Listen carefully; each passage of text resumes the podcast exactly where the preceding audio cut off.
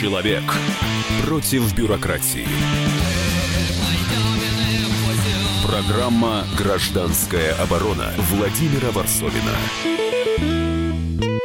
Я сам э, живу в Твери, и когда езжу по э, Тверской области, мне вот э, сильно мне ранит сердце пустые деревни. Их там так много, и места такие красивые. Даже думаешь, вот почему из таких мест люди бегут? Это же прекрасное место, где можно и работать, и пахать поля, и, и создавать семьи, родовые гнезда. Этого нет, и люди бегут и бегут. И как будто вся Россия скоро окажется в двух или трех э, мегаполисах, там Москва, Питер, Новосибирск, и это произойдет, кстати, возможно, при нашей жизни. Как остановить этот процесс? Задают многие себе э, этот вопрос чисто теоретический. Но есть люди, которые этим занимают практически. Они пытаются вернуть э, городских обратно в деревню, и один из них, создатель клуба развития территорий, эксперт Госдумы Тюрин Глеб Владимирович у нас в студии. Здравствуйте, Глеб Владимирович. Здравствуйте. Ну, а, то есть ваша цель – это вернуть людей в, деревню.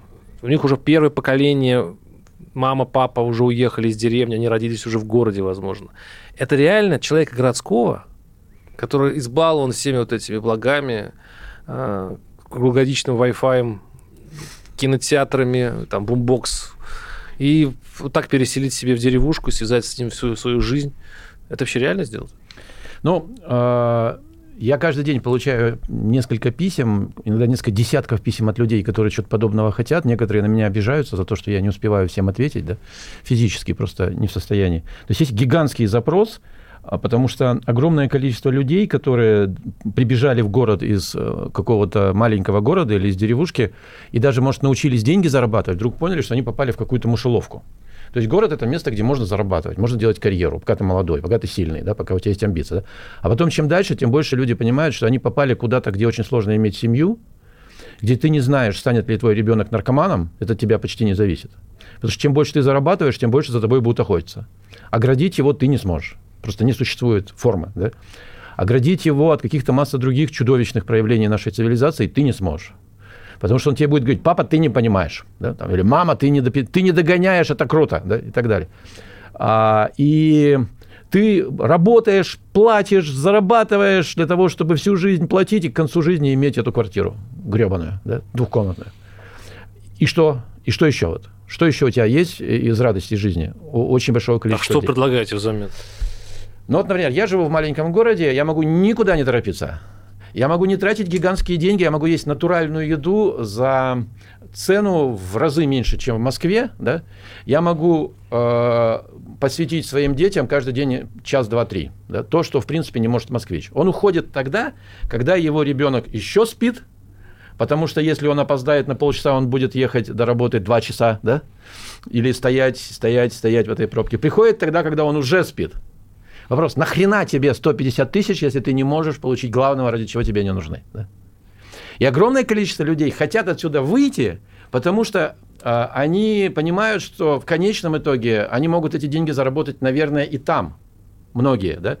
Проблема в том, что а выйти-то некуда. То есть запрос растет, и ну, разные исследования показывают, что хотели бы выйти, наверное, несколько миллионов человек. Потому что хочется, чтобы дети бегали босиком по траве. Хочется, чтобы они были здоровыми. Давайте скажем. Ну, если э, у тебя уже ты пенсионер, и, в принципе, можно купить домик в деревне, пусть твои внуки бегают. Я вот сейчас говорю о, меч- о мечтах горожанина.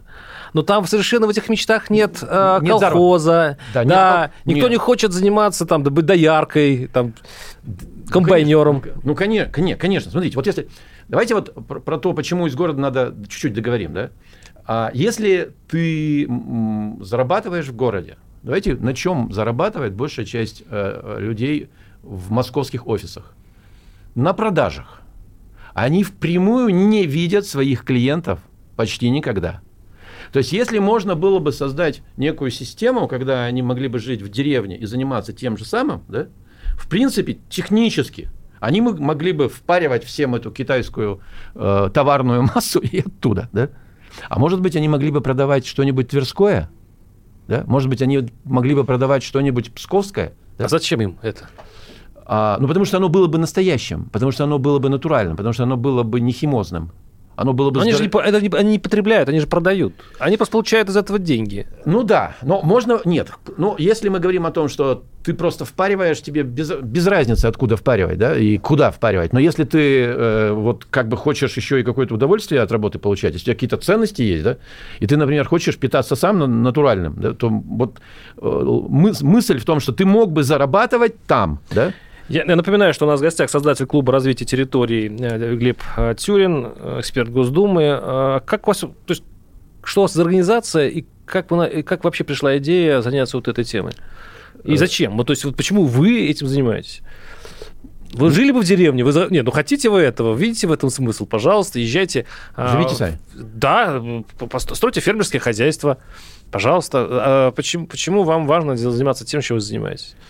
А, Значит, я э, много чего в своей жизни делал. Я был учителем в деревне 7 лет. Э, И это было, наверное, самое счастливое время моей жизни. Я работал на крайнем севере. Это было маленькие деревушки. Я тоже был учителем сельской школы. Вы что преподавали? Я преподавал все, как сельский учитель. Знакомая история, так. Но учитель я был истории и английского языка. Вот. Но а, затем я был переводчиком в элитной школе бизнеса в Штатах, я закончил банковскую школу в Германии, я был старшим валютным дилером в крупном банке, я много чего там делал в разных сферах, да. Но потом вдруг как-то я понял, что я хочу делать то, что мне нравится. Я случайно увидел, что такое а, развитие сельских территорий в Европе, решил этим заняться в России, а, пришел к губернатору Архангельской области, потом я 7 лет занимался развитием деревень в Архангельске. Это привело к тому, что появилось достаточно большое движение, а, несколько десятков, а сейчас и сотен деревень, в которых возникли, возникли инициативные группы. Мы дали деревням полтора миллиона рублей, это превратилось почти в 40 миллионов рублей. Потом у меня неожиданно арестовали офис, Так. А я хотел уже удивиться, что-то как-то у вас все гладко. Да, Да, Мгм. потом мне пришлось оттуда уехать из Архангельска. Но, кстати, эта работа в Архангельске, тем не менее, продолжается. Пришлось достаточно тяжело за это бороться, но... Арестовали офис, наверное, за то, что вот эти деньги выделялось государство, и наверняка там, Нет, где если грант, бы, нет, если бы прокуроры. мне давали деньги государства, меня просто посадили. Да, верно, так. Вот. Мне, к счастью, государство денег лично никаких не давало. Вот. Но хотя в этом была проблема, потому что когда у тебя есть команда, и ты должен работать с большим количеством людей, а у тебя нет стабильного финансирования, ты постоянно находишься в подвешенном состоянии. То есть Да, но вы не отвечаете на вопрос, зачем? Да, зачем мне это надо? Затем у меня есть несколько э, причин. Я думаю, что наша страна просто не может сохраниться. Это если такой глобальный ответ. Если мы не решим проблему сохранения сельских территорий, а большая часть людей, когда об этом говорят, понимают, что от, от них лично ничего не зависит, да? Но я, я думаю, что если мы соберем несколько сотен человек, которые хотят что-то сделать, мы можем изменить эту ситуацию. А как это происходит? Что у вас за проект, и каким образом вы э, людей Я, возвращаете? у меня много разных проектов было. Я вот после того, как я работал в Архангельской области, когда я... Ну, я работал не сам, конечно, мы это делали вместе с властью, э, то есть это был проект моей, моего института и администрации Архангельской области. И это был достаточно... Ну как это? Как это происходило? Мы, я создал команду, мы ездили по деревням, мы создавали там инициативные группы, мы учили этих людей, мы давали им немного денег, мы помогали сформулировать проект. Чему учили? Что это за проект? Мы учили их, как создавать местную экономику, как решать местные проблемы, как сделать так, чтобы им дали небольшую сумму денег сверху, и у них вдруг оказалось гораздо больше денег внутри. Как? Ну, Ну, давайте ну, примерку. Приведите пример, какой-нибудь, как вы- поставили, возродили какую-нибудь деревню, ну или, скажем, даже ее, может быть, воскресили. Значит, э, ну, ну, вот пример, э, если говорить про архангельские деревни, да, там можно найти в интернете, там есть видео, там есть фильмы. Мы приезжаем в деревню, говорим, давайте жить, развиваться. После того, как народ прокричится, проорется, да, он говорит, у нас нет воды. Почему у вас нет воды? Потому что в советское время все осушили, была мелиорация, и вот у нас все пересохло. Да? Весной бурный паводок, а летом сразу наступ- наступает засуха. Да? Давайте говорим, что можно сделать.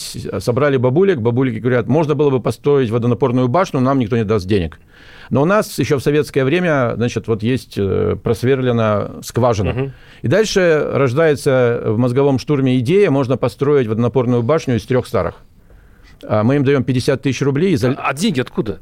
А, Деньги, а, часть денег давала администрация области, из бюджета Да. были выделены средства, часть денег мы находили э, в разных источниках. Но, а, назовем так, когда появилась одна часть денежки, всегда можно найти еще какую-то часть. То есть, если люди видят, что есть дело, найдутся те, кто ему помогут. Ну, вы на этом зарабатывали. Нет, это было некое... Я истратил все, что я заработал до этого на этом. Я хотел сделать так, чтобы деревня развивалась. Угу. То есть вы строили, вы, допустим, условно в этой деревне построили водопровод, ну или мы добыли, постро... ну, мы добыли созда... воду. То есть деревня оказалась способной сама создавать небольшие производства, построить мост. А там людей же нет в деревне. Ну, в большинстве своем там кто остался в деревне? Ну, бабушки, пенсионеры и те алкоголики, простите уж, э, деревенские, в большинстве своем деревне так. А те, кто мог, уехал уже из деревни. Нет такой проблемы разве? Есть, но, тем не менее, ну, скажем так, четверть населения страны до сих пор живет в деревне. И если в деревне, если в районе живет 15 тысяч человек, а в, ну, в среднем сельский муниципалитет это 10-15 тысяч человек по стране, найти там инициативную группу, несколько десятков людей можно. Объединить их можно и подтолкнуть их к какой-то созидательной деятельности, если на вашей стороне будет власть, можно. И то, что было сделано в Архангельской области, показывает, что это может превратиться в довольно большое движение. Там сейчас 9, там сейчас около тысячи таких сельских инициативных групп. Я легко могу представить, э, допустим, сход, который решает проблему водопровода, чтобы его сделали, но я не очень представляю себе сход, при котором бы люди думали, как заработать. Мы об этом поговорим чуть позже. Оставайтесь с нами. Сейчас прервемся на небольшой блок рекламы. Программа «Гражданская оборона» Владимира Варсовина. Рубль падает. Цены растут. Нефть дешевеет. Бензин дорожает. Кажется, что наступает нелегкое время. Но так ли все плохо? Мы не паникуем. Потому что у нас есть экономисты Михаил Делягин и Никита Кричевский – по будням в 5 вечера они разбираются в мировых трендах и строят прогнозы. «Час экономики» на радио «Комсомольская правда». Для тех, кто живет настоящим и смотрит в будущее. Человек против бюрократии. Программа «Гражданская оборона» Владимира Варсовина. Ну что ж, возвращаемся к этому, казалось бы, уже риторическому вопросу. Э, можно ли реанимировать нашу русскую деревню, наши русские деревни, наше русское село? Э, хотя многие думают, что, в общем-то, осталось ему немного в современных реалиях. Я напомню, что у нас в студии большой оптимист и человек, который пытается все-таки перевернуть э, эту историю назад, чтобы село возродилось. Создатель клуба развития территории, эксперт Госдумы э, Глеб Владимирович Тюрин. И э, с нами на удаленной связи Денис Терентьев, журналист, писатель, который выпустил книгу, называется «Молоко без коровы. Как устроена Россия». Денис пропутешествовал по всей России и увидел ее изнутри, как говорил один известный автор, глубинную, глубинную Россию. И э, у меня вопрос к, Денис, к Денису сразу вам. Э, Денис, скажите, вот Глеб Владимирович считает, что это реально э, с помощью разных проектов э, общественников возродить э, деревню.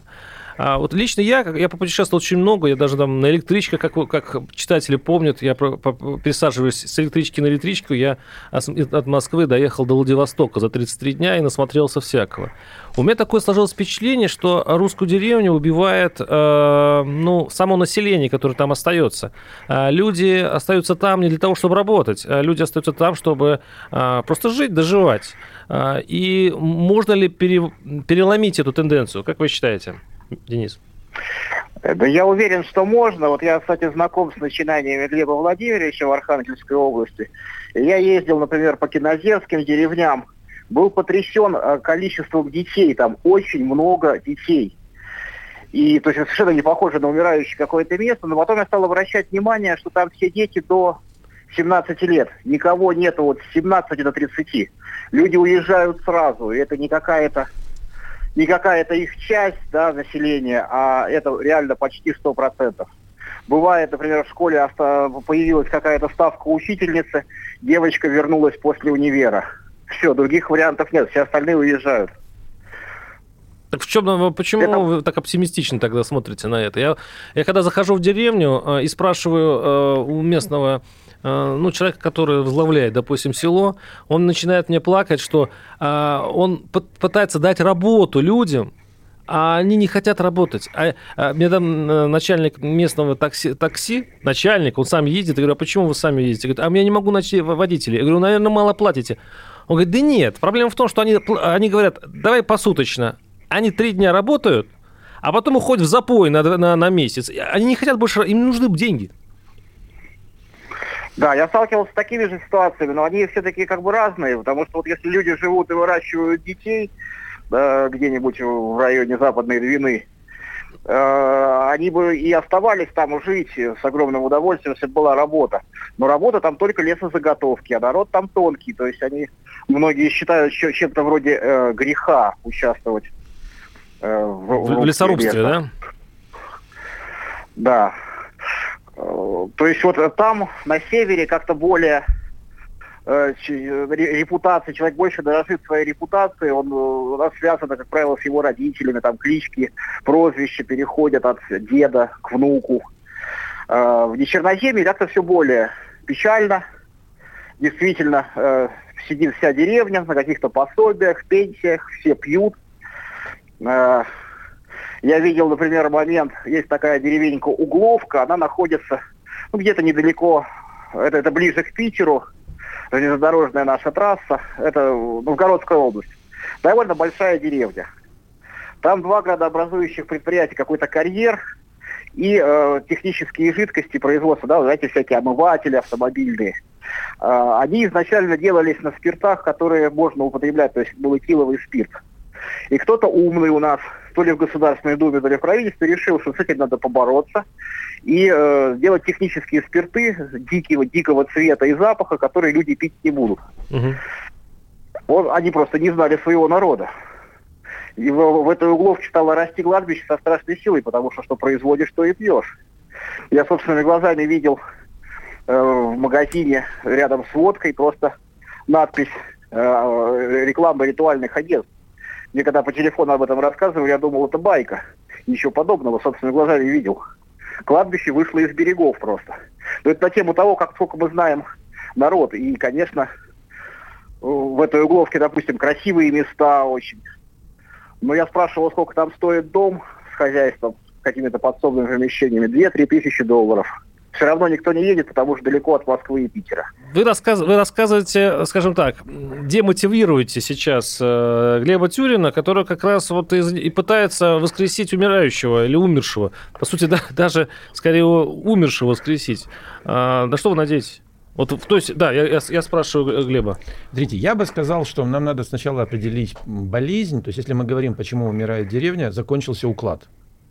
И то, что мы сейчас видим, вот все эти проявления, весь этот алкоголизм и все прочее, закончилась работа, ее больше нет, закончилась система управления, она не создана как новая, прежняя не работает, и все сворачивается, уходит, и люди это понимают. У них нет будущего. Так. И поэтому жить не нужно. Да? Надо уйти в какое-то такое доживание. А детей отправить а детей... за лучшие доли, потому что только, извините, дурак оставит их здесь, да. или человек очень жесткосердный. Да? да, человек, то есть те, кому вообще не, не на что надеяться где-то там, пусть он тут, вот он дурак такой, вот пусть он будет тут. Да?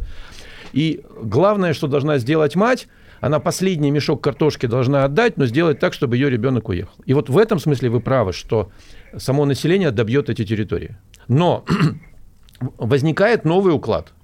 Если мы сейчас понимаем, что современная технология, э, гигантская власть интернета, э, мини, миниатюризация всего да, дает возможность производить большую часть того, что производится в городе. А что производит город? Информацию преимущественно. Да? Производить ее откуда? Да из любого места. У меня есть уже сотня друзей, которые уезжают на лето на Бали или на Гоа, да, и оттуда продолжают штамповать бабки, да? Ну, то есть это такие, такие э, дачники, которые просто приезжают в деревню и работают дистанционно. Это не дачники. Дачники – это люди, которые на выходные из Москвы ну, караваном... Экспаты маш... такие, да. Это такие люди, которые позволяют себе жить там, где они хотят, потому что их работа находится в интернете. Но и производство маленькие возможно. Проблема, которая у нас есть, в том, что мы пока не можем все это собрать. Вот есть масса, масса, масса, масса возможностей, и есть огромное количество людей в мегаполисе, которые хотели бы в этом участвовать, но никто их не собрал. И вот я несколько лет создавал этот клуб развития территорий как канал, который говорит, ребята, мы не говорили напрямую, что делать и как, да, мы там немножко рассказывали про то, что можно, ну, можно, иногда получали довольно жесткие обвинения в том, что, ну, вот вы говорите, говорите, а делать-то что? Ну, мы поставили цель, собрать 25 тысяч человек. Так.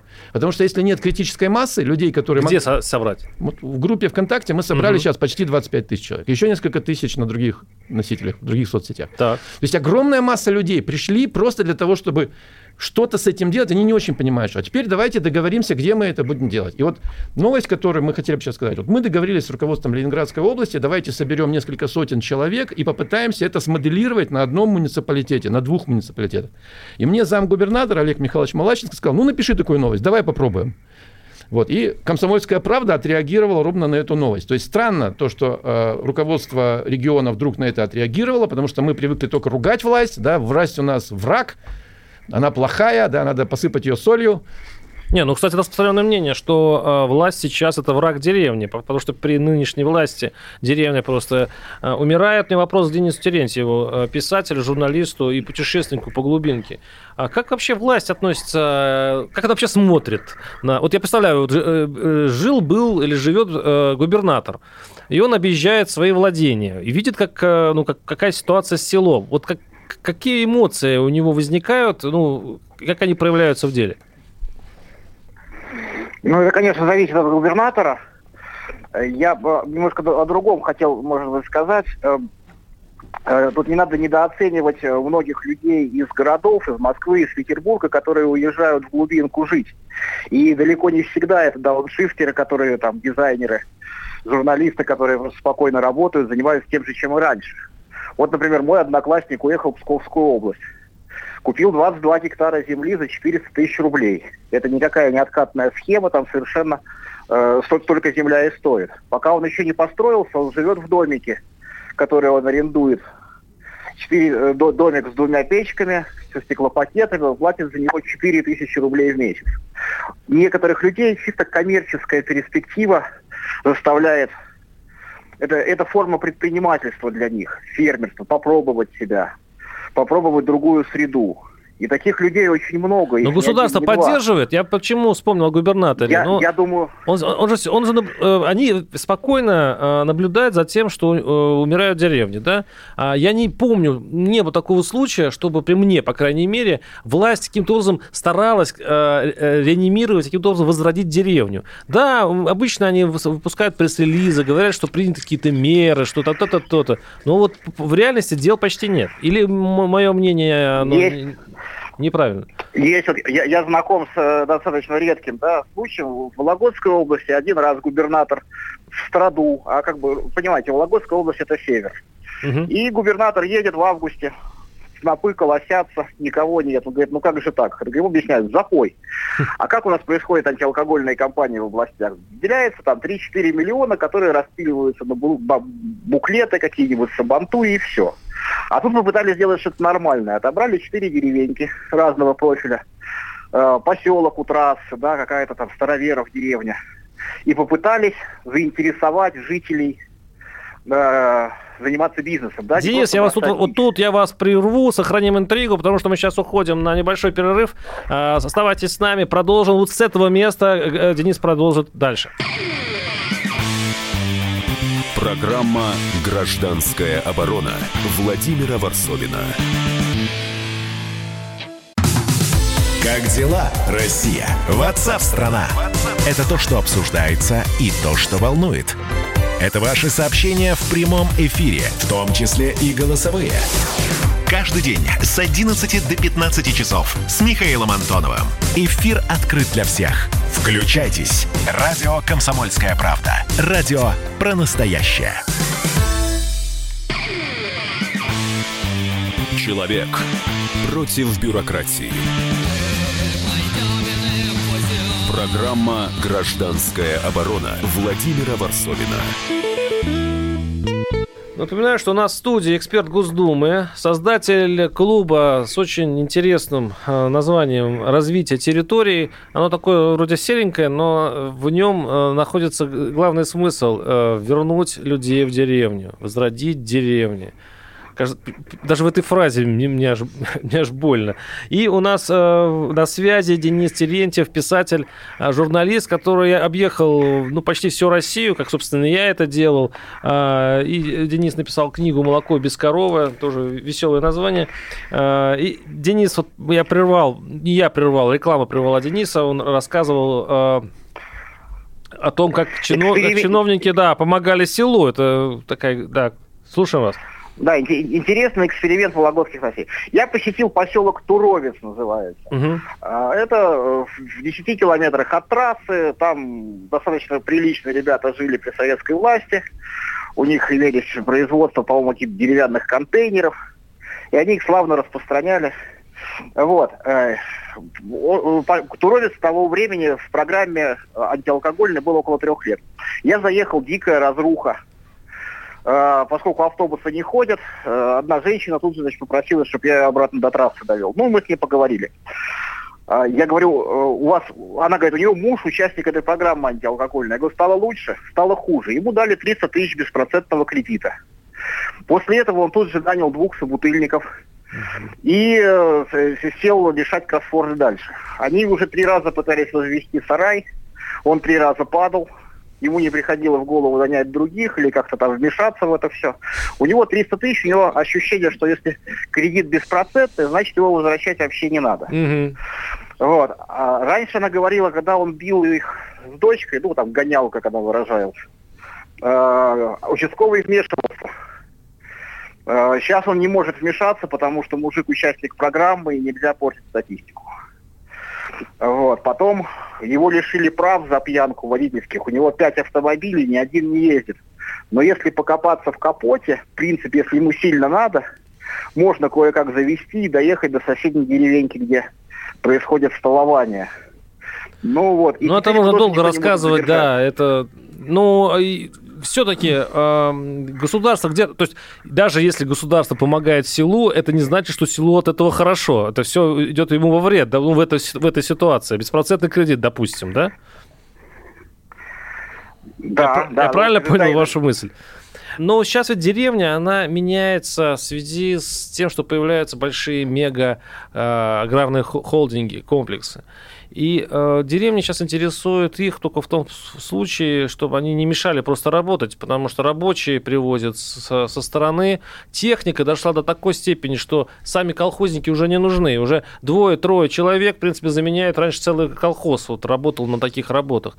То есть сам смысл деревни, он изменился.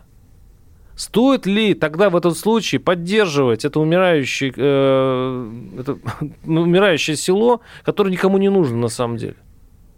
Мне вопрос э, к это? Глебу. Смотрите, вот у нас сегодня такой немножко плавающий разговор. Мы говорим о том, что есть огромное количество горожан, которые хотели да. выйти из да, города да. и жить в деревне, но они не будут сельскохозяйственным трудом заниматься. Да, ну и да. Единицы из них, может быть, занялись бы выращиванием там животных или каким-то полеводством, да, но...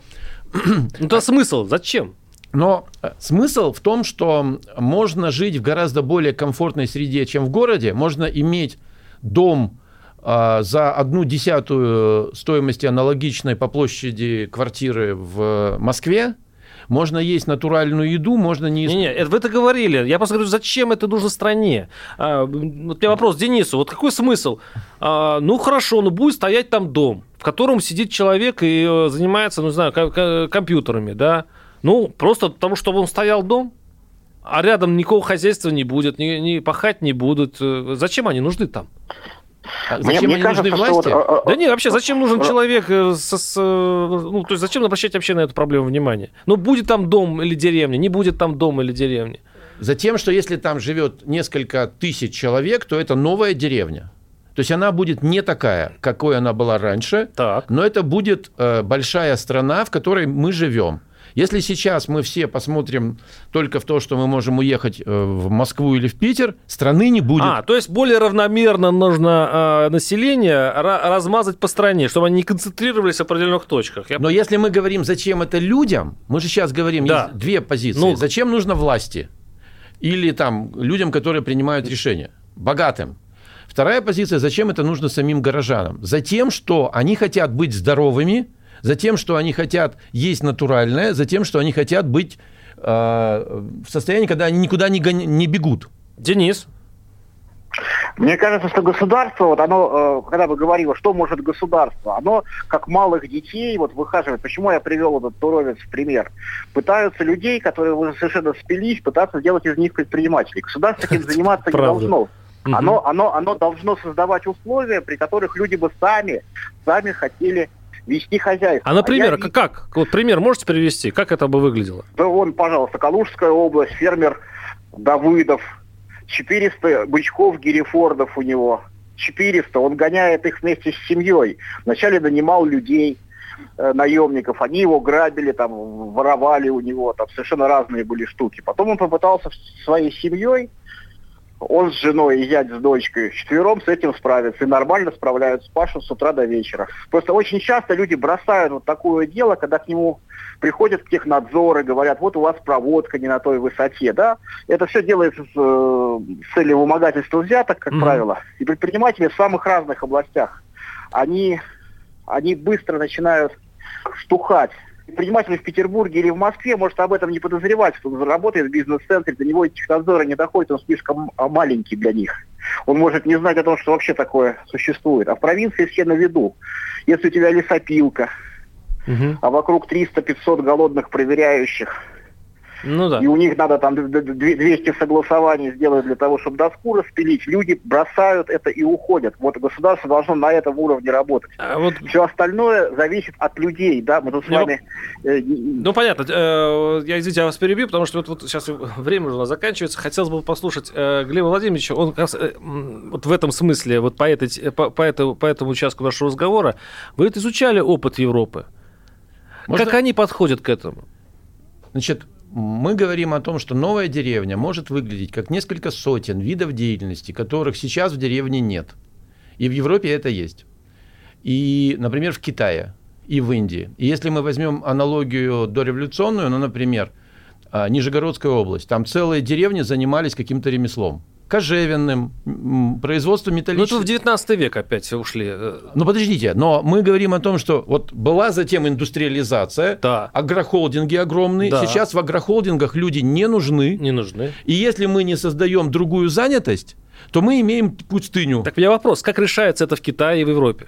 То есть есть огромное количество... В деревне производят телефонные подстанции, производят э, лекарства, производят химические препараты, производят малую автоматизацию какую-то, различные инструменты, производят одежду. Где взять столько трезвых людей? Из- Можно... Давайте...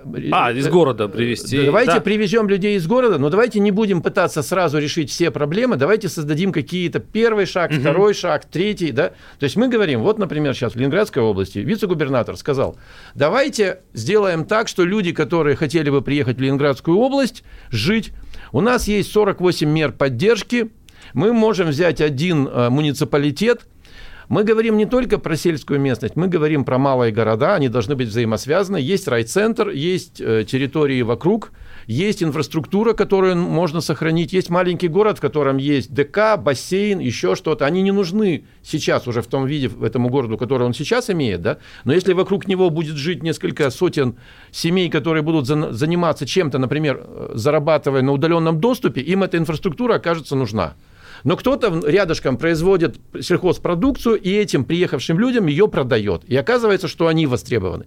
И тогда их дети могут вернуться, и мы можем подумать о каких-то других производствах. И там есть большое количество ненужной промышленной недвижимости, которую можно было задействовать. Она недорогая, да? Но нужно с чего-то начать, нужно сделать вот какое-то, э, ну, скажем так, небольшое ядро, да, собрать какую-то команду, Ну, вы описываете какую-то госпрограмму.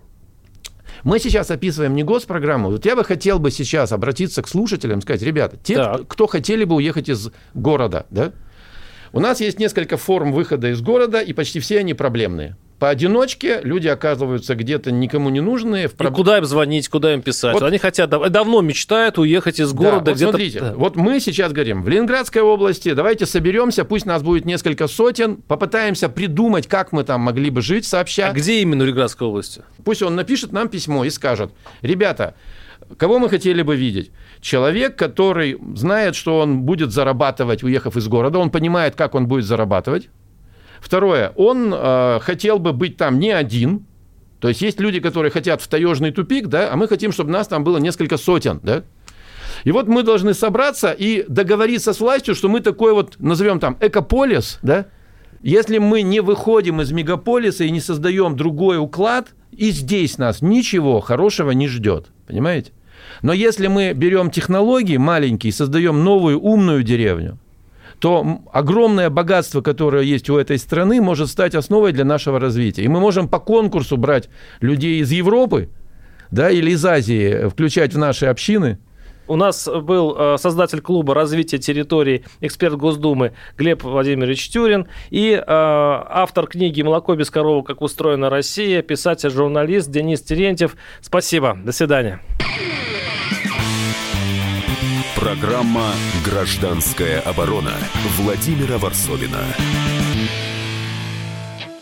Ты виноват уж тем, что говоришь по-русски. по-русски. В последнее время случаи притеснения и нападений на национальной почве участились.